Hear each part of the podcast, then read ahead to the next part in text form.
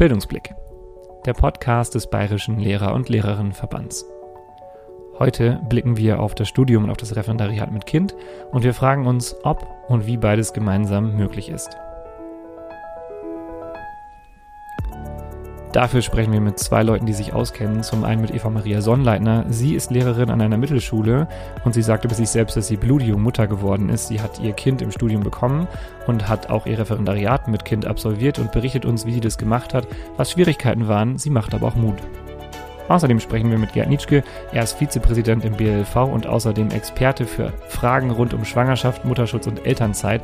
Er berät Kolleginnen und Kollegen hier bei rechtlichen Fragen und spricht auch heute mit uns über rechtliche Aspekte aus diesem Bereich. Bildungsblick. Heute mit einer Folge zum Thema Kind in Studium und Referendariat. Mein Name ist Gerrit Kubicki. Viel Spaß mit dieser Folge. Hallo Eva, schön, dass du bei Bildungsblick bist. Grüß dich. Hallo, Servus. Magst du gleich die Minute Hörer in Speed Dating nutzen und uns von dir erzählen? Ich hoffe, du weißt, worum es geht und wenn du keine Fragen mehr hast, kannst du einfach direkt losstarten. Das Speed Dating. Deine Minute. Sag uns, wer du bist. Hallo Gerrit, hallo liebe Hörerinnen und Hörer vom Bildungsblick. Mein Name ist Eva Maria Sonnleitner. Ich bin 30 Jahre alt und Mittelschullehrerin im Schulamtsbezirk Deckendorf. Ich bin sehr jung Mutter geworden mit 22 Jahren. Das heißt, meine Tochter hat mich schon begleitet durch Studium und Referendariat. Nebenberuflich bin ich Musikerin, Sängerin in einer Hochzeitsband und in verschiedenen kleineren Kombos. Und im Schulhaus hört man mich auch meistens singen oder summen. Ähm, das ist quasi meine Leidenschaft. Und seit einem Jahr betreibe ich so mehr oder weniger aktiv ein Profil auf Instagram, das nennt sich Frau Sonnenbrille singt und da blogge ich ein bisschen über meinen Lehreralltag. Voll gut, also man kann dich auf jeden Fall äh, schon mal in den sozialen Medien finden. Nochmal der Hinweis, Frau Sonnenbrille singt war das, ne? Ja, genau. Auf Instagram, also da gern schon mal vorbeischauen. Und jetzt hast du ja schon richtig viel erzählt, also du machst ja echt super viel. Zum einen bist du Mutter, du bist Lehrerin, dann bist du noch Sängerin, sind ja schon mal ganz viele Aufgaben auf einmal. Magst du uns vielleicht noch mal so ein bisschen von Anfang an mitnehmen und wenn du ähm, deine persönliche Geschichte erzählen magst, wie das so alles war mit Kind im Studium und im Referendariat, ähm, einfach mal einen Startpunkt aussuchen, wo du, wo du gut anfangen magst. Ähm, wo beginnt denn deine Geschichte am besten? Ja, die Geschichte beginnt eigentlich äh, bei der Geburt meiner Tochter tatsächlich. Ein bisschen muss man noch zurückspulen. Es war nämlich so, als ich meinen Mann kennenlernte, stellte sich uns einfach früh die Frage, wollen wir Kinder? Er ist ein bisschen älter als ich, also es ist ein Altersunterschied da von knapp 17 Jahren. Und ich wollte immer Kinder und dann hieß es eben Jauka jetzt oder nie. Ich war damals aber tatsächlich schon an der Uni Passau das hieß für mich, ich wusste, ich starte mit Kind in das Studium und das war auch wirklich so gewollt. Ja, und dann ging es eben los an der Uni Passau, schwanger. Du bist also im ersten Semester gewesen und da war klar, ähm, das Kind kommt dann jetzt irgendwann im ersten Semester, oder? Bisschen später war das sogar schon zweites oder drittes, genau. Und da, ja, konnte ich mich darauf einstellen, dass mein Examen mit Kind stattfinden wird, sozusagen. Okay, erzähl mal ein bisschen, wie ist das an der Uni gewesen? Wie ist das gelaufen? Ähm, das finde ich super spannend, kann ich mir nicht so vorstellen. Tatsächlich war die Uni sehr kulant in vielen Dingen. Ich konnte sehr oft Termine verschieben, wenn es gerade unpassend war, weil Kind krank oder irgendwelche anderen terminlichen Verpflichtungen. Ähm, schwierig war für mich dies, dieses, dieser organisatorische Aufwand, irgendwelche Formulare finden erst einmal, die ausfüllen, dann auch die Ansprechpartner dazu rausfiltern, irgendwo aus Internetseiten, die für mich mehr kryptisch waren als hilfreich tatsächlich. Ähm, das war nicht ganz so einfach. Und auch schwierig war dann immer so in der Bib lernen zum Beispiel. sich stundenlang in der Bibliothek aufhalten, das ging für mich einfach nicht, weil ich wieder nach Hause musste. Ja. Ich war quasi an der Uni nicht oft zu sehen. Das war mehr so ein Fernstudium für mich, weil ich vieles von zu Hause aus managen musste auch. Wie hast du es dann mit dem Lernen gemacht? Also kann ich mir das dann so vorstellen, du hast dann irgendwie dich, dich dann abends irgendwie hingesetzt, ähm, wenn die Kleine schlafen war oder ähm, wie, wie lief das mit dem Lernen für dich? Ja, das war tatsächlich so. Also zum einen habe ich immer gezielt nach Veranstaltungen gesucht, bei denen ich keine Anwesenheitspflicht hatte. Das war mir zum einen wichtig, ja, war klar. Also nicht nach Interessen, sondern wirklich nach, was ist für mich praktisch umsetzbar. Und dann wurde eben gelernt, wenn, wenn meine Tochter geschlafen hat oder wenn sie gespielt hat, dann ging das immer nebenher so zwischen Kochen, Kind tragen und äh, irgendwelche Sachen erledigen, musste ich dann so ja, nebenher lernen tatsächlich. Ähm, als es zum Examen ging, war der Druck einfach unheimlich hoch, weil ich nicht so viel Zeit hatte, ja, diese, diese Stoffmenge zu bearbeiten. Das war dann quasi wie Bulimie lernen auf zwei Monate einfach die, diese Unmengen an Stoff reinpauken und dann zu diesem Termin wirklich abrufen, zuverlässig. Also ich glaube, Bulimien äh, kennen viele. Zwei Monate ist echt richtig anspruchsvoll. Also äh, das ist echt richtig krass. Wie, wie hat das für dich funktioniert? Also hast du dann auch schon da vorher irgendwie Leute einspannen können oder sagen können, ich brauche jetzt diese zwei Monate so ein bisschen mehr Zeit? Wie, wie hast du das gemacht? Ja, das habe ich relativ früh auch so für mich organisiert dass einfach mein Mann dann die Erziehung, Pflege und Überwachung übernommen hat oder auch meine Mutter beziehungsweise die Schwiegermutter, die lebt ja bei uns im Haus. Das war natürlich vorteilhaft für mich. Und in diesen zwei Monaten war ich eben nur mit Lernen beschäftigt. Das war uns aber auch klar, dass das so kommen wird. Okay, also du hast, äh, ich höre schon raus, du hast das alles richtig straff organisiert, gut geplant, auch schon vorher dir genau überlegt, wie du es am besten machst und dann dadurch ähm, Studienzeit äh, gut geschafft, auch natürlich die ganzen Kurse je nachdem ausgewählt. Jetzt hast du so ein bisschen mit dem Kopf so hin und her. Ja, Studienzeit geschafft ist ähm, ja so Running Gag bei uns, weil es gibt ja da die Regelung, man kann die Fachsemester quasi einfrieren. Ja, ich, ich bin dann äh, quasi drei Jahre im dritten Fachsemester festgesteckt und die Hochschulsemester zählt sie aber doch weiter. Und ich war dann am Ende so bei, keine Ahnung, 15, 18 Hochschulsemester, so, so typischer Langzeitstudent eigentlich, ja. Und das ist so Running Gag bei uns in der Familie, weil das lustig aussah auf dem Studentenausweis natürlich. Ja. Ich kann an der Stelle verraten, ich habe am Ende auch ähm, 16, 17 Semester drauf okay. gehabt, ohne Kind. Ich habe davor noch was anderes studiert. Ja, okay. Ja. ähm, okay. Also das heißt, es hat dann einfach auch länger gedauert. Du hast dir dann auch ein bisschen mehr Zeit genommen. Wie viele Kurse hast du dann ungefähr gemacht in, in einem Semester? Oh, das war ganz unterschiedlich, je nach Entwicklungsstand meiner Tochter. Ähm, ich habe mir wirklich die drei Jahre Erziehungszeit auch zugestanden, weil es mir schon wichtig war, ja nichts zu verpassen in ihrer Entwicklung. Also ich wollte jetzt das nicht auf Biegen und Brechen durchpauken. Ähm, mir war es lieber, ich nehme mir dann die Zeit, und das war ganz unterschiedlich. Manchmal konnte ich zwei Kurse belegen, manchmal fünf, je nach, je nachdem. Tatsächlich ist es mir aber schon oft passiert, dass ich mich dann für eine Klausur angemeldet habe und die dann total in den Sand gesetzt habe, einfach weil ich keine Zeit fand, irgendwas zu lernen. Klar, so gut geplant, wie das dann auch sein mag, gibt dann wahrscheinlich trotzdem immer auch so überraschende und spontane Dinge, die dann passieren. Ja, natürlich, klar. Gab es da so Phasen in der Entwicklung, wo du, wo du dann schon wusstest oder, oder wo du so ein bisschen auch gemerkt hast, so, da kann ich jetzt vielleicht ein bisschen mehr Zeit an der Uni verbringen? Oder gab es da auch so Phasen, wo du dann gemerkt hast, okay, jetzt muss ich mich wieder so ein bisschen äh, rausziehen und wieder ein bisschen mehr auch äh, für sie da sein? Ja, das Gefühl oder das Gespür habe ich schon relativ schnell entwickelt, denke ich zumindest wann es wichtig war, zu Hause zu sein und dann auch einfach zu sagen, okay, egal, dann dauert es ein Semester länger, ist ebenso. Oder wann, wann ich wirklich durchpowern konnte. Und die Zeit habe ich dann aber auch echt effektiv genutzt, weil ich wusste, so jetzt oder nie. Sonst, sonst ist diese, diese Zeitspanne wieder total umsonst. Kannst, kannst du mir mal so ein konkretes Beispiel nennen, damit ich mir, mir da so ein bisschen was vorstellen kann, irgendwie so ein bisschen was beschreiben? Was war so eine, so eine Zeit, wo du vielleicht mehr gebraucht wurdest und was war eine Zeit, wo du ähm, auch mehr äh, Freiraum geben konntest und ein bisschen mehr dich um die Uni kümmern konntest? Also so das ganze erste Lebensjahr konnte ich eigentlich nicht wirklich weg, weil sie sehr betreuungsintensiv war.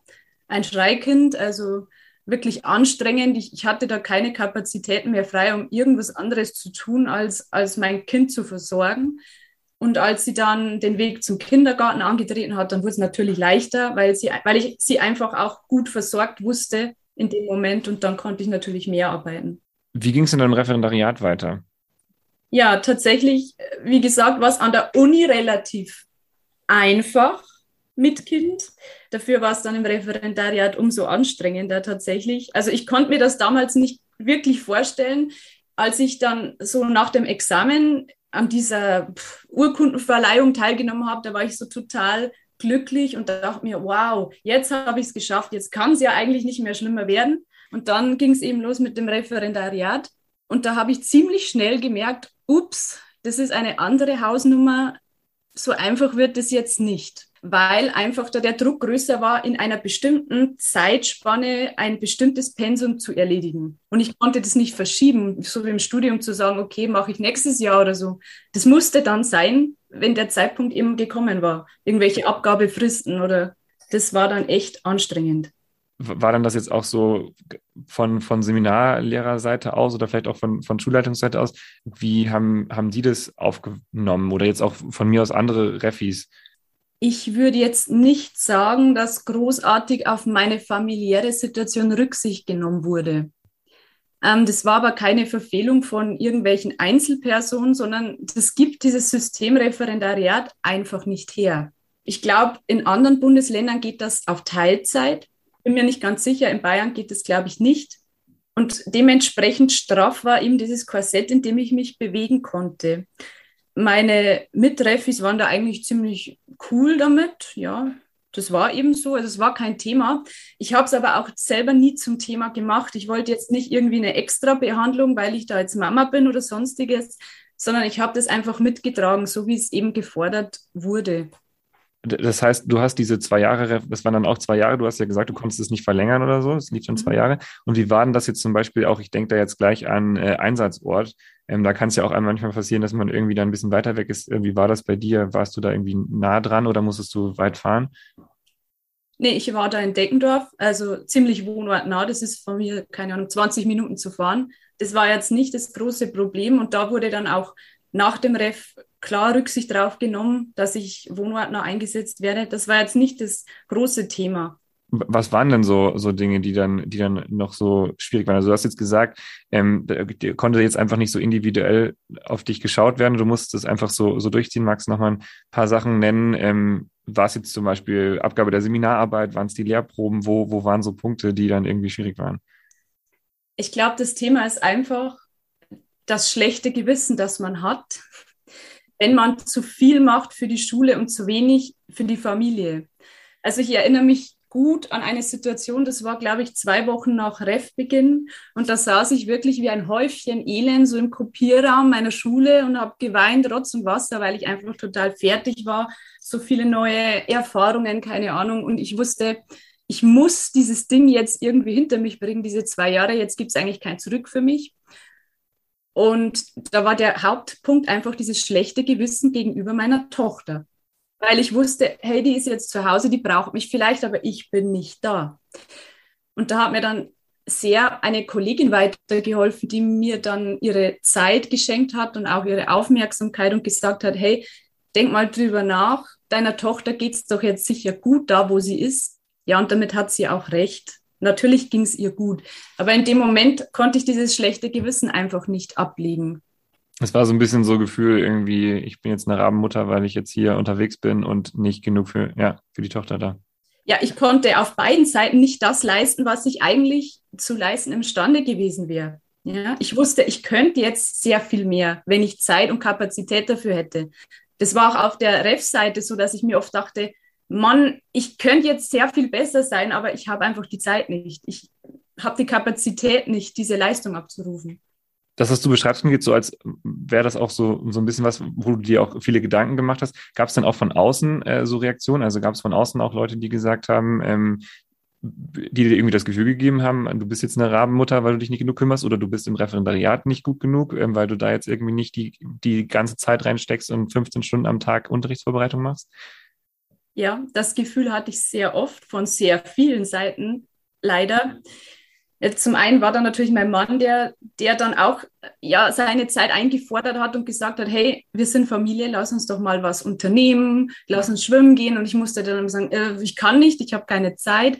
Zum anderen war es natürlich auch das Seminar, das dann irgendwelche Sachen verlangt hat, auch zu Recht natürlich und wo ich mich hätte einbringen sollen. Dann gab es die Schule, die ja auch irgendwie Anforderungen an einen stellt bezüglich Extraarbeiten oder ganz einfachen Dingen wie Konferenzen und so weiter. Es gab schon sehr viel Druck von sehr vielen Seiten, wobei ich im Nachgang betrachtet sagen muss, es kam mehr aus mir selbst als von außen. Ja, das war mehr dieser Druck von mir selbst oder dieser Perfektionismus in mir, der mir da Kopfzerbrechen bereitet hat. Ähm, ich sehe jetzt auch schon bei dir ist alles auch super, super äh, äh, ordentlich und, und top, äh, top aufgeräumt. also ich kenne diesen Perfektionismus von mir auch.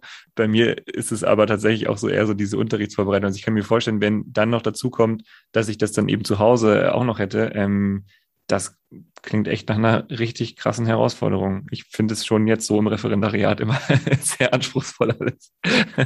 ja, das stimmt. Andererseits war es für mich dann auch wieder eine Bereicherung, weil ich ziemlich schnell gelernt habe, auch mal fünf Grad sein zu lassen und so mit einer gewissen Gelassenheit durch dieses Ref zu gehen. Also an Punkten, an denen meine Mitreffis vielleicht dann auch schon manchmal die Nerven verloren haben, war ich immer noch relativ entspannt, weil ich das alles ganz gut im Griff hatte. Ja, also es war alles geplant, es war alles durchgetaktet und es hat mich nicht so, so leicht aus der Bahn geworfen. Ja, und du, du hast ja auch im Studium schon ein bisschen Erfahrung gesammelt und äh, konntest da ja auch immer schon wieder sagen, jetzt, dann ist es eben ähm, zu einem späteren Zeitpunkt wichtig und jetzt nicht gerade jetzt, ja. Jetzt hast du vorhin schon erzählt von dieser ähm, einen Kollegin, die dich so ein bisschen auch unterstützt hat und so ein bisschen supportet hat. Und da wollte ich auch nochmal nachfragen, ähm, wer denn da so Leute jetzt, ob das beruflich oder privat war, waren, die dich da unterstützt haben und ähm, ja, die, die, die mit dir da gut durch diese Zeit gegangen sind. Ja, das war überhaupt das ganze Kollegium damals. Das hat mich sehr aufgefangen und da konnte ich auch wirklich aufblühen, weil da, da ging es auch mal um mich. Also die Person, die am meisten drunter, sage ich jetzt mal, gelitten hat unter der ganzen Situation, das war ich selber, weil es einfach keine Zeit gab für mich und meine Entwicklung und darüber zu reflektieren, was ich hier gerade eigentlich mache, sondern ich habe halt einfach funktioniert. Und da war mein Kollegium wirklich ein großer ja, eine große Unterstützung für mich. Und ansonsten natürlich Familie, also meine Mutter, auch äh, meine Schwiegermutter, die waren immer da und ich wusste, da kann ich mich drauf verlassen, wenn irgendwas passiert, die sind da. Und die größte Arbeit hat eigentlich mein Mann übernommen. Der hat sich dann viel ähm, um eure Tochter gekümmert und da viel übernommen. Der arbeitet selbstständig im Homeoffice als ähm, Versicherungsmakler und der hat natürlich ja die Flexibilität, an den Tag gelegt, die mir gefehlt hat manchmal. Jetzt, jetzt hast du gesagt, das fand ich echt einen spannenden Punkt, dass du, dass du selber da auch so in deiner persönlichen Entwicklung gar nicht so weitergekommen bist für eine Zeit, weil du einfach funktioniert hast. Ist es irgendwann dann äh, anders geworden? Also ab welchem Zeitpunkt wurde das anders? Weil jetzt hast du es, es klingt jetzt so, als hättest du da jetzt auch drüber nachgedacht, das reflektiert. Ab wann wurde es anders? Nach dem Referendariat. Okay.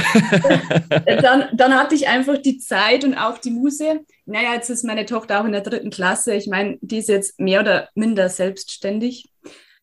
Und dann hatte ich einfach die Zeit, mal drüber nachzudenken, was tust du hier eigentlich? Was, was hättest du jetzt lernen sollen in diesen zwei Jahren? Wie hättest du das eigentlich umsetzen sollen? Ja, da, da war dann die Zeit, in der ich reflektieren konnte, wirklich. Ich habe noch so, so, eine Frage in Richtung Schülerinnen und Schüler, weil ich das auch spannend finde. Zum einen, ähm, ob das irgendwie, also ich kenne kenn auch viele Schülerinnen und Schüler, die da super neugierig sind und dann, da auch nachfragen. Also war das Thema, hast du dann auch mit denen darüber gesprochen, dass du, dass du Mutter bist, haben die dann nachgefragt, waren die da irgendwie neugierig?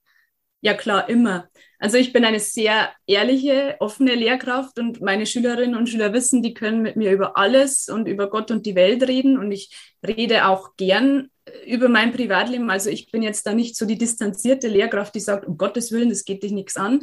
Also da bin ich sehr offen und manchmal berede ich auch mit ihnen Dinge, die bei mir zu Hause vorfallen. Andersrum berede ich auch sehr viel mit meiner Tochter, was in der Schule so abgeht, weil ich einfach das schon sehr schätze, die Perspektive von Kindern dann auch auf manche Themen.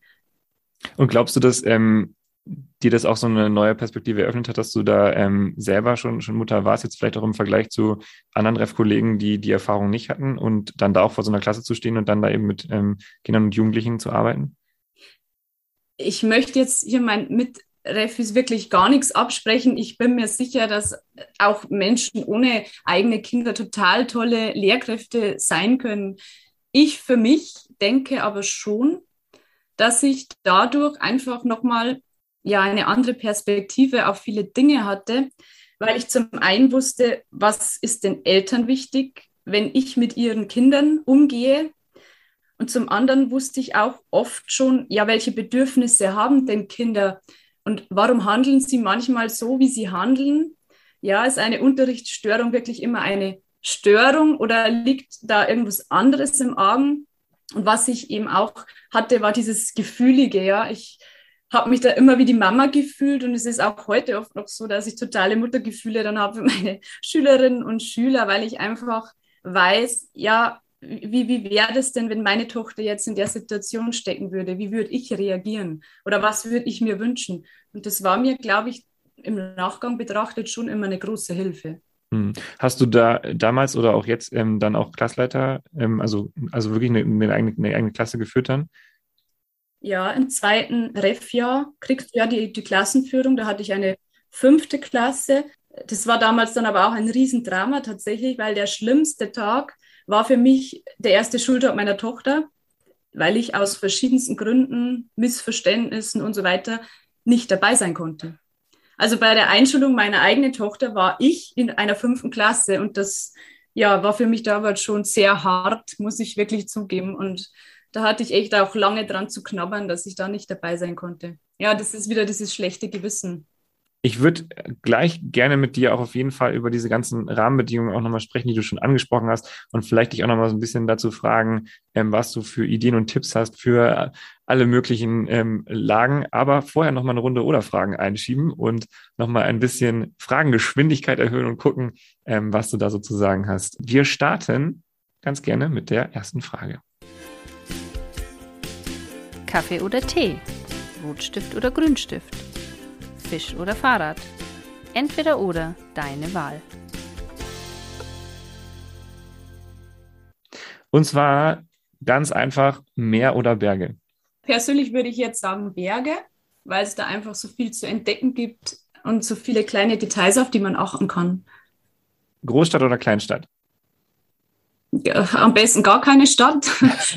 ich lebe ich leb so auf dem Dorf mit fünf Häusern um mich herum und ansonsten nur Natur. Also wenn es denn schon sein müsste, dann eher Kleinstadt. Ähm, die nächste Frage schließe ich so ein bisschen daran an, äh, vielleicht wird sie dann ähnlich beantwortet. Ähm, wenn du ähm, mit deiner Tochter unterwegs bist und mit ihr was machst, ähm, macht ihr drin was oder draußen was? Sofern es geht, natürlich draußen. Was macht ihr so? Wir sind eigentlich nur in Anführungszeichen draußen unterwegs. Wir reden sehr viel, wir kommunizieren sehr viel, wir schauen uns an, was so los ist, wir beobachten die Natur, wir beobachten Tiere, so ganz banale Dinge. Super cool. Und meine letzte Frage, bist du eher in äh, den jüngeren Jahrgangsstufen lieber unterwegs oder hast du lieber die Abschlussklassen? Ich hatte noch nie eine Abschlussklasse. Aber so gefühlt würde ich schon sagen, eher die Jüngeren. Okay, also so fünf, sechs. Ja, genau. Okay, vielen Dank für die Runde oder Fragen. Und jetzt würde ich dich ganz gerne so ein bisschen noch als ähm, Expertin hernehmen und noch fragen für die Hörerinnen und Hörer, die jetzt vielleicht in einer ähnlichen Situation sind, weil sie jetzt irgendwie ähm, Kinder haben oder sich vielleicht auch mit dieser Frage beschäftigen. Kann ich im Studium, kann ich ein Referendariat ein, ein Kind haben? Vielleicht können wir da noch mal so ein bisschen drüber sprechen, was du so an Tipps und Ideen mitgeben kannst, starten wir vielleicht mal beim Studium. Also da hast du gesagt, da ging es ja an der Uni Passau ganz gut. Kannst du noch, kannst du noch mal sagen, was es da vielleicht auch so für, für Dinge gab, die man irgendwie beachten kann? Oder hast du irgendwelche Tipps? Du hast schon gesagt, ähm, gucken, dass man die Vorlesungen oder Seminare so wird, dass man nicht unbedingt da sein muss. Hast du irgendwelche anderen Ideen noch?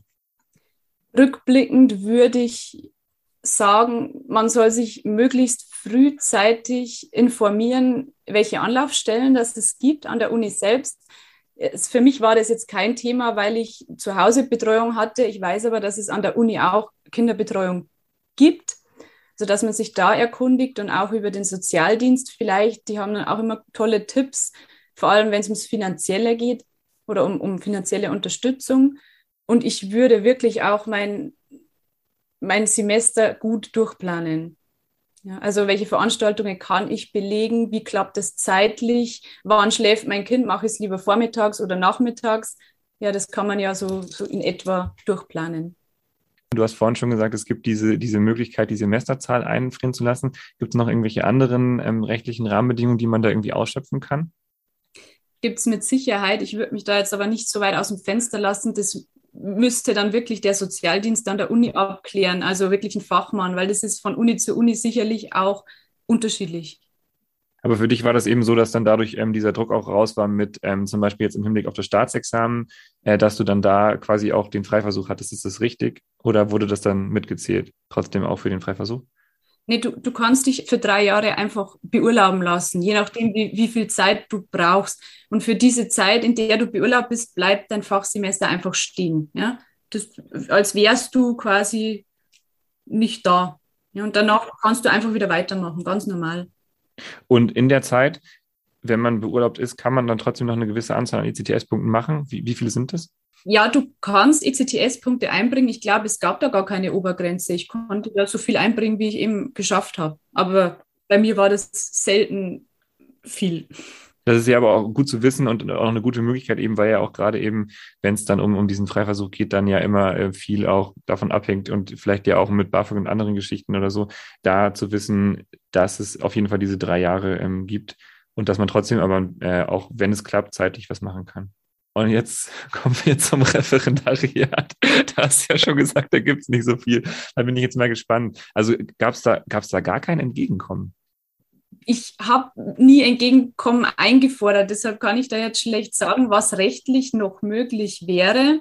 Mit Sicherheit gibt es irgendwelche Regelungen oder Erleichterungen. Es war für mich, stand das halt nicht zur Debatte. Ich wusste, ich will das jetzt auch durchziehen und ich will das nicht länger rausziehen als unbedingt nötig weil, es einfach anstrengend genug ist. Und im Ref, ja, Tipps, ich würde eher Tipps zum familiären Bereich geben, also dass man sagt, ja, man, man sucht sich ein Netzwerk aus Leuten, die verlässlich sind und von denen ich weiß, die springen ein, egal was passiert.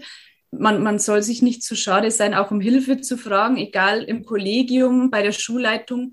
Ich habe dann meine Tochter tatsächlich auch zum Wandertag mitgenommen und solche Sachen. Wenn Dinge länger gedauert haben, dann habe ich sie halt mitgenommen. Ja, das war halt dann so. Oder auch zur Konferenz nachmittags, das war auch kein Problem.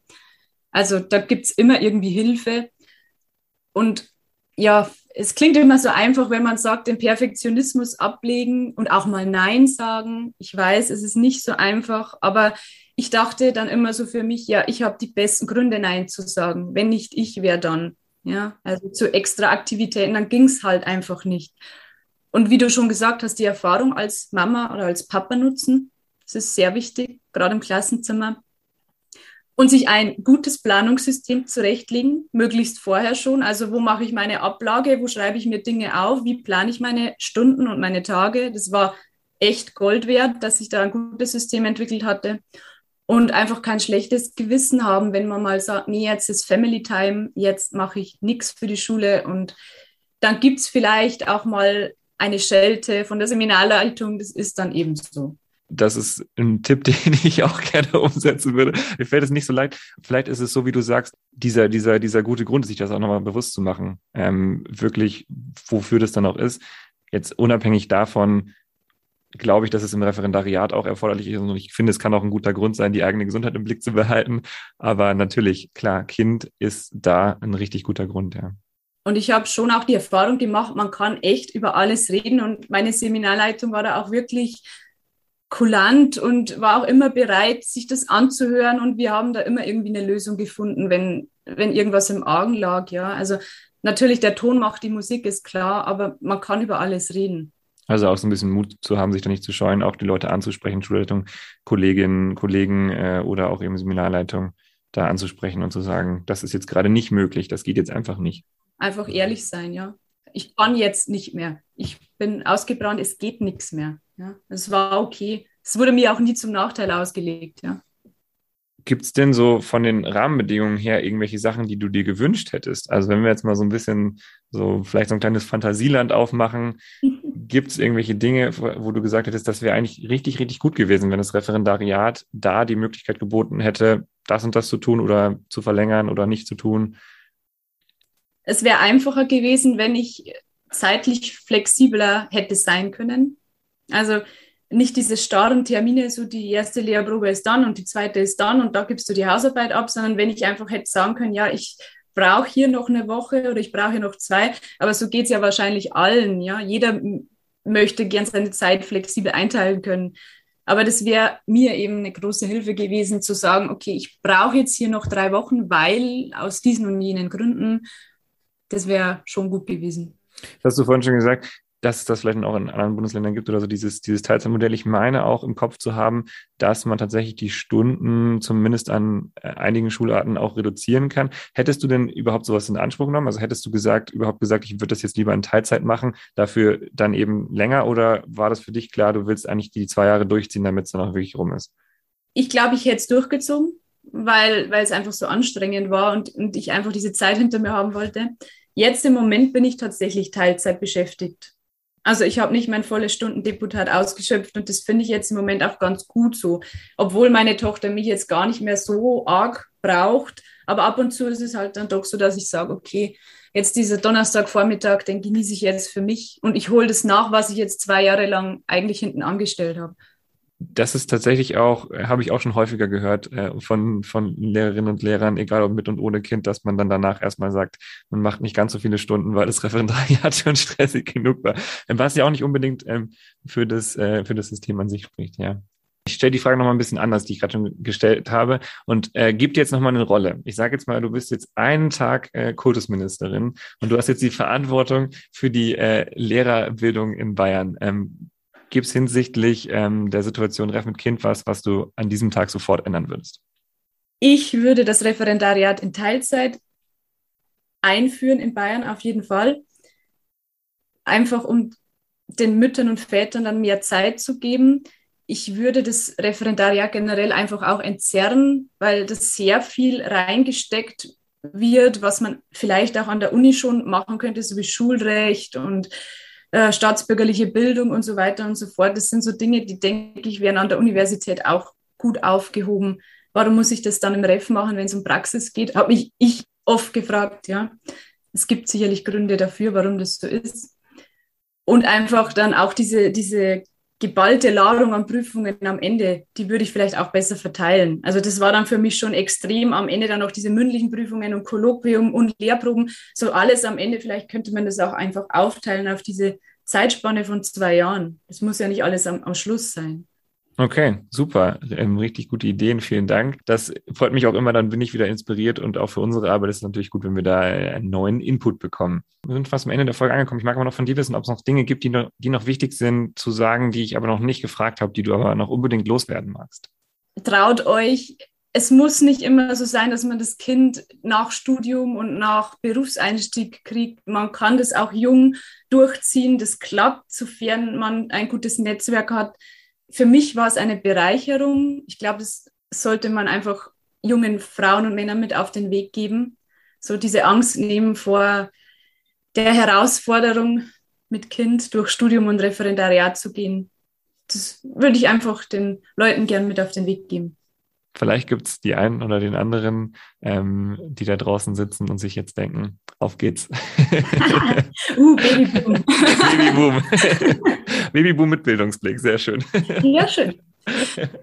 Dann ähm, hast du uns auch zum Ausklang ein Buch mitgebracht. Du kannst gerne was sagen, was zum Thema passt. Vielleicht hast du irgendwie einen äh, Ratgeber parat liegen oder du gibst uns einfach irgendwas, was du privat liest und wo du sagst, das sollte man auf jeden Fall gelesen haben, weil es einfach äh, ein Good Read ist. Als Lehrerin, Lehrer würde ich empfehlen, dieses Buch Trotzdem Lehren von Vera Birkenbiel. Ähm, das hat mich deshalb so beeindruckt, weil ich auch denke, dass unser Schulsystem wirklich an manchen Stellen echt reformiert werden müsste und auch viel kindgerechter sein müsste. Und mich hat der Titel schon angesprochen, trotzdem Lehren, ja, trotz dieser Unwägbarkeiten einfach den Kindern Halt bieten und ihnen die Freude am Lernen vermitteln. Darum geht es dann auch in dem Buch. Es ist sozusagen so ein bisschen ähm, die Anleitung dafür, wie ich äh, innerhalb auch eines Systems dennoch gut meiner Aufgabe nachgehen kann. Ja, da sind auch viele praktische Tipps enthalten, ähm, Methoden, wie man mit Schülerinnen und Schülern ja, gut ins Gespräch kommt über, ihr eigen, über ihren eigenen Lernprozess. Super. Magst du nochmal Titel und Autor, Autorin war es, ne? Titel und Autorin nennen? Die Autorin ist die Vera Birkenbiel und das Buch heißt Trotzdem Lehren.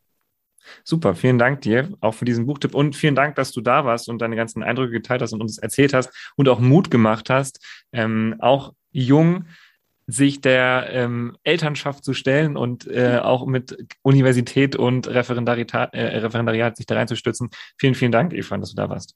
Ja, danke schön. War nett bei dir. Super, mach's gut. Tschüss. Ciao.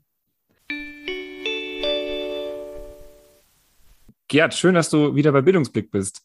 Äh, immer gerne. Wenn der Gerrit ruft, komme ich. Das ist, ähm, du bist tatsächlich äh, die erste Person, die das zweite Mal da ist. Also äh, richtig, richtig gut. Wir freuen uns, dass du uns wieder mit deiner ähm, Expertise bereicherst und äh, uns ein bisschen noch Fragen beantwortest zum Thema Rechtliches, ähm, Reffen mit Kind. Und vielleicht magst du da erstmal so ein bisschen den rechtlichen Rahmen sagen. Wie ist es denn in Bayern? Ähm, was, ist so, was sind so die gesetzlichen äh, Vorgaben? Ähm, was habe ich für Möglichkeiten, wenn ich im Referendariat mit Kind bin?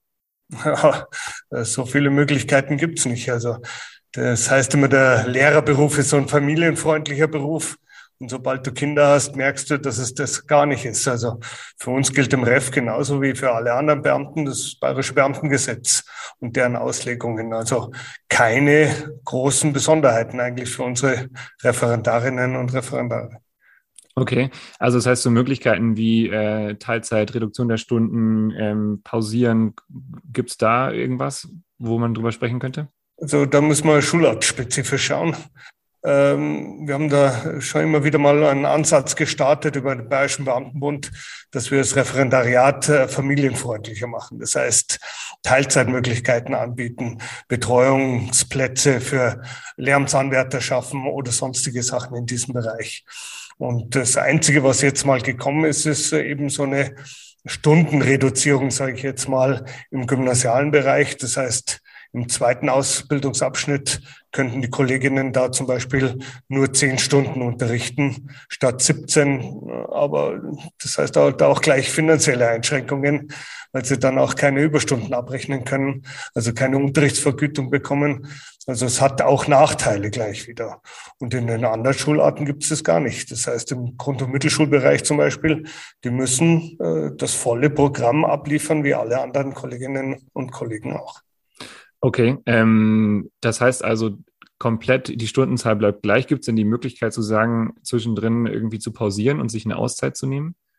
Das, das ist wieder was, was gut geregelt ist. Also ich habe oft Fälle, wo die Kolleginnen praktisch schwanger werden im Referendariat, ähm, auch jetzt in Corona-Zeiten. Äh, wenn die weiterhin teilnehmen können, nehmen die so lange teil wie möglich. Ja. Sei es im Distanzunterricht, äh, sei es online äh, bei den Seminarveranstaltungen. Das ist gut geregelt und da haben wir in der Regel auch keine Probleme. Und dann kriegen sie ihr Kind und danach könnten sie theoretisch aussetzen. Also sie haben ja erstmal die acht Wochen oder ich muss anders anfangen, äh, sechs Wochen vor der Geburt und acht Wochen nach der Geburt. Also diese Mutterschutzfristen zählen voll zum Referendariat, also keinerlei Nachteile. Und dann könnten sie bis zu drei Jahre Elternzeit pro Kind nehmen. Das heißt, die steigen aus und steigen dann ein Jahr später zum gleichen Zeitpunkt wieder ein, zum Beispiel. Aber wenn ich jetzt mittendrin, äh, sagen wir, ich bin jetzt zum Beispiel irgendwie im zweiten Ausbildungsabschnitt, ähm, habt ihr jetzt schon die Hälfte von absolviert, dann müsste ich am Beginn des zweiten Ausbildungsabschnitts wieder anfangen oder kann ich dann auch mittendrin wieder einsteigen? Theoretisch kann ich äh, mittendrin wieder einsteigen, aber meine Empfehlung ist dann auch eher mit dem Seminarvorstand, mit dem Seminarrektor zu sprechen und zu schauen, dass man am Anfang wieder anfängt. Ja, dann kennst du die Klasse, dann bist du äh, voll drin. Also ähm, das sind ja auch sehr flexibel. Also deswegen sage ich immer, redet miteinander, dann findet ihr sicher auch gute Lösungen. Mhm. Was sind denn so die, ähm, die Beratungsfälle oder so die Anlässe, ähm, die dann bei dir aufschlagen, ähm, jetzt bezüglich des Referendariats? Was, was sind da für Entscheidungen, die anstehen oder vielleicht auch für Schwierigkeiten, die auftreten? Hm, das ist immer Angst, sage ich erstmal. Ja. Äh, kann ich, darf ich weitermachen? Ich würde gerne weitermachen. Ich will auch danach gleich wieder anfangen. Also äh, von dem her, das Schöne dran ist, man meldet ja erstmal nur seine Schwangerschaft. Und dann macht man ganz normal weiter, so wie es der Gesundheitszustand zulässt, wie es der Arzt zulässt. Also äh, meine Beratung geht immer so, äh, wenn es wieder was gibt, dann melde dich wieder, äh, weil sich immer wieder was ändern kann. Es kann ja irgendeine Komplikation sein oder es geht doch gut und ich kann alles durchziehen. Also von dem her in aller Ruhe. Ich melde meine Schwangerschaft, mache mein Referendariat so lange wie es geht. Wenn ich mal krank bin, bin ich krank. Ich sollte halt nicht zu viele Krankheitstage zusätzlich zur Schwangerschaft haben. Äh, aber auch da kann man, äh, sage ich mal, entgegenkommen und das irgendwie gut hinkriegen. Und dann gehe ich in Mutterschutz, dann kriege ich mein Kind und danach muss ich erst entscheiden, was ich danach weitermache. Also ich habe praktisch die Möglichkeit, erst mein Kind zu kriegen und dann endgültig zu entscheiden, äh, Betreuung passt, ich fange gleich nach den acht Wochen wieder an. Oder meine Oma ist ausgefallen oder meine Mutter, die eigentlich die Betreuung machen wollte und ich kann leider noch nicht anfangen. Ich setze erst mal ein Jahr aus. Dann setze ich ein Jahr aus und acht Wochen vor dem Ende entscheide ich dann wieder, ob ich noch mal ein Jahr aussetze oder ob ich dann eben einsteigen möchte. Und da begleiten wir die Kolleginnen eigentlich sehr eng. Also die rufen schon immer wieder mal an. Ja. Mhm. Ähm, aus deiner Erfahrung heraus, jetzt hatten wir einige Hörerinnen und Hörer, die sich auch gefragt haben, ähm, ob es denn Sinn macht, im, oder das Referendariat mit ähm, Kind zu machen. Wie, was würdest du denn sagen, aus deiner Erfahrung heraus ist das machbar? Also wenn ich jetzt das irgendwie plane und mir überlege, ähm, wann, wann ist ein guter Zeitpunkt vielleicht, ähm, würdest du sagen, es ist auch äh, eine Möglichkeit ist zu sagen, okay, ich mache das auch mit ähm, Kind des Referendariat? Schwierige Frage. Äh, Grundsätzlich äh, bin ich immer der Meinung, man kann Kinder kriegen, wann man will. Es kann im Studium sein, es kann im Referendariat sein, das kann in der Probezeit sein, das kann in der Lebenszeitverbeamtung sein. Also ähm, den richtigen Zeitpunkt, äh, glaube ich, entscheidet jeder mit seinem Partner in der Regel äh, alleine. Also von dem her nicht abbringen lassen. Und dann ist es natürlich schon, äh, du weißt selber, Referendariat ist kein Zuckerschlecken. Also ja, parallel dazu ein Kind zu haben, das ist nicht einfach. Aber wenn man gute Bedingungen hat, also bei mir haben die Schwiegereltern gegenüber gewohnt, ja, die konnten jederzeit kurz einspringen, dann kann man das auch gut hinbringen. Und ich habe viele Beispiele, die gleich wieder anfangen und das durchziehen, die einfach sagen, ich will es hinter mich bringen. Ich habe ja theoretisch danach auch die Möglichkeit, nochmal auszusetzen. Und äh, wir sind ja beides Männer. Und das ist die schöne Entwicklung, dass immer mehr Männer auch Elternzeit nehmen. Das heißt, äh, ich hatte zum Beispiel eine äh, Gymnasialkollegin, die das Kind gekriegt hat im Referendariat und der Mann war Mittelschullehrer schon fertig. Da ist er einfach in Elternzeit gegangen. Er ist daheim geblieben, hat sich um das Kind gekümmert, während sie das Referendariat fertig gemacht hat. Und nachdem sie dann auch äh, praktisch fertig war, ist sie daheim geblieben und er hat wieder gearbeitet. Also deswegen pauschal kann man es, glaube ich, nicht sagen. Aber individuell berate ich dann so, dass die Kolleginnen äh, gute Entscheidungen treffen können, ob es für sie möglich ist oder nicht. Und theoretisch, äh, wenn ich nach zwei Monaten merke, das klappt nicht, ich auch wieder aussteigen. Könnte ich praktisch von heute auf morgen wieder in die Elternzeit gehen. Also das sind die positiven Regelungen. Könnte ich wieder meine Elternzeit nehmen und dann eben einen anderen Zeitpunkt zum Wiedereinstieg wählen. Das ist nämlich die Besonderheit im Beamtenrecht. Du hast das Recht praktisch dein Referendariat zu beenden. Egal, ob du dreimal aufhörst, viermal aufhörst oder erst drei Kinder kriegst und dann das letzte Jahr nochmal machst. Magst du vielleicht auch noch mal so ein bisschen aus einer größeren Perspektive sagen? Du hast jetzt auch schon gesagt, ihr seid mit dem Beamtenbund dran. Ähm, vielleicht auch ähm, Beamtenbund-Perspektive nochmal oder BLV-Perspektive. Was wären denn da so Überlegungen? Wie müsste denn das Referendariat auch anders gestaltet sein, damit es eben familienfreundlicher ist? Ich glaube, äh, man müsste den Kolleginnen einfach für einen begrenzten Zeitraum mehr entgegenkommen. Das heißt, eine gewisse Reduzierung der eigenverantwortlichen Unterrichts ähm, auch bei Seminararbeiten könnte man hier reduzieren. Wir haben Beispiele aus anderen Bundesländern oder bei der Deutschen Bahn oder so größere Konzerne, die ähm, verlängern aber dann die Ausbildung. Also das finde ich nicht unbedingt den richtigen Weg. Also du hast halt dann eine Teilzeitausbildung, ein Teilzeitreferendariat, musst aber dann drei Jahre machen. Also ich glaube, das wollen unsere Kolleginnen nicht. Ähm, die finanziellen Einschränkungen, wie gesagt, im Gymnasium haben wir das im zweiten Ausbildungsabschnitt. Äh, das akzeptieren ein paar, aber auch das ist natürlich bei dem geringen Anwärterbetrag nicht unbedingt die, die ja, Musterlösung, die man haben kann. Also ich glaube, da müsste man sich wirklich mal intensiv in der Politik und mit der Verwaltung zusammensetzen, mit den Verbänden zusammensetzen, hier Möglichkeiten überlegen. Oder im Moment geht's halt nur über individuelle Lösungen. Also dafür sind wir äh, als BLV und als Personalräte da, um hier praktisch auch zu helfen und zu unterstützen. Kannst du da nochmal sagen, wie man äh, dich erreichen kann, wenn man jetzt äh, zu diesem speziellen Gebiet eine Frage hat ähm, oder auch äh, andere Ansprechpartnerinnen? Also ich bin Gott sei Dank nicht mehr alleine, der den ganzen Bereich macht. Wir haben jetzt Experten in der Abteilung Dienstrecht und Besoldung. Der Herr Rehle in Schwaben, ähm, dann die Karin Leibel, die macht ja immer für Gymnasium, Realschule und so weiter.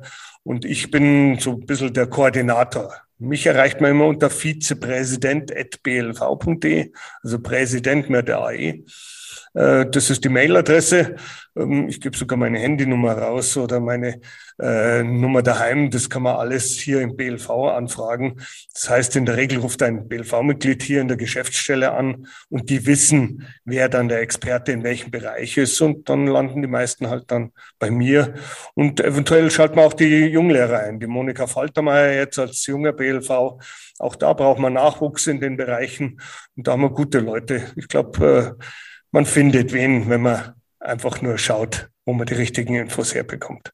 Super, wir packen es auf jeden Fall auch nochmal mit in die Shownotes, die E-Mail-Adresse und vielleicht auch nochmal den Hinweis darauf, die allgemeine Telefonnummer zu erreichen, damit man dann gut weitergeleitet wird, wenn man da auch ähm, vielleicht eigene individuelle Anliegen hat, ähm, vielleicht auch in Richtung, wie gehe ich mit Seminarlehrer, Seminarlehrerin um, wenn es da irgendwie Schwierigkeiten gibt im Referendariat. Das sind ja dann wahrscheinlich auch alles individuelle Anliegen, die man dann ähm, von Person zu Person klären muss. Genau, sehr gerne und äh, vielleicht dann alle auch, äh, es ist immer vertraulich. Also es bleibt immer unter uns. Also man kann mir alle Geschichten erzählen und äh, dann überlegen wir gemeinsam, welche Lösungen wir finden können. Und das ist, glaube ich, äh, schon ein Riesenservice des BLV, dass wir einfach Ansprechpartner sind, Vertrauenspersonen sind und äh, Experten in diesen Bereichen auf jeden Fall. Super. Vielen Dank. Äh, Gibt es denn von deiner Seite aus noch was, was noch wichtig wäre zu erwähnen? Ähm, ich hoffe, ich habe alles gefragt. Also ich äh, bin immer der äh, Frauenversteher, hat man mich mal genannt, aber, aber eher bin ich der, der sagt, äh, jeder will immer, dass wir Kinder haben, dass wir einen Nachwuchs brauchen, äh, dass wir Lehrer, Pädagogen sind und das ist ja unsere Zukunft, die Kinder. Und dann, wenn es soweit ist, äh, dann äh, rumpft jeder die Nase, auch jetzt in Corona-Zeiten. Ja, ich bin eher der Meinung, freuen wir uns doch. Ja, freuen wir uns mit den Kolleginnen, mit den Kollegen und äh, wir Männer müssen auch immer mehr hier in diese Rolle schlüpfen, glaube ich. Äh, ich hätte sofort gemacht, wenn ich damals bei meinen drei Kindern die Chance gehabt hätte. Ich wäre daheim geblieben ähm, oder hätte es mit meiner Frau geteilt. Äh, ich glaube, die Zeit gibt, ihm, äh, gibt einem keiner mehr zurück. Super, das sind schöne Abschlussworte. Bei mir steht es noch äh, bevor und ich bin sehr gespannt, wie das dann geregelt wird. Ähm, aber ich habe da auch Lust drauf, äh, da zu Hause zu bleiben. Ja, vielen, vielen Dank, Gerd, ähm, für die Expertise, die Einschätzung und natürlich auch äh, wie immer für den Einsatz für alle Kolleginnen und Kollegen. Gerrit, ich sag danke dir für deinen Einsatz und bin ein Fan des Podcasts. Also macht weiter so. danke. Mach's gut. Servus.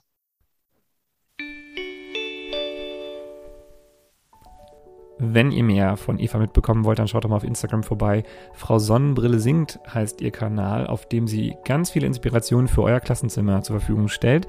Und wenn ihr noch mehr über Bildungsblick erfahren wollt, dann schaut auch gerne auf Instagram vorbei. Da heißen wir einfach Bildungsblick. Wir machen weiter in zwei Wochen mit einer neuen Folge und davor noch mit einer Folge Menschen im Blick. Diesmal mit einem ganz besonderen Gast. Die liebe Laura moderiert das Ganze. Es wird spannend. Schaltet auf jeden Fall ein. Wie immer, jeden ersten Donnerstag im Monat kommt diese Folge für euch raus. Wenn ihr weitere Fragen oder Anliegen habt zum Thema Referendariat und Studium mit Kind, dann schaut doch nochmal in den Show Notes. Da haben wir euch die Ansprechpartnerinnen im BLV verlinkt. Da könnt ihr euch nochmal informieren. Heute war das erste Mal in der Redaktion die Marlene Fahrenholz. Schön, dass du dabei bist. Der Schnitt kommt von Marie Hohendorf und ich bin Gerrit Kubicki und das ist Bildungsblick, der Podcast des Bayerischen Lehrer- und Lehrerinnenverbands. Danke fürs Einschalten und bis bald.